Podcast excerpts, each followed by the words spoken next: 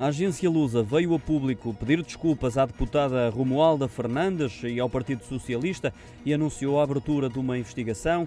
Numa nota aos clientes, a Direção de Informação da agência noticiosa lamenta o erro de uma notícia sobre a constituição da Comissão de Revisão Constitucional, da qual a deputada do PS foi identificada, de modo que considera inaceitável, contra todas as regras eh, éticas e profissionais constantes do Código eh, Deontológico dos Jornalistas e do livro de estilo da Lusa. Pode ler-se nessa nota difundida. A Direção de Informação da Lusa acrescenta ainda que vai proceder a uma investigação sobre o que aconteceu e apresenta as suas desculpas à deputada, ao Partido Socialista e a todos os clientes e leitores da agência.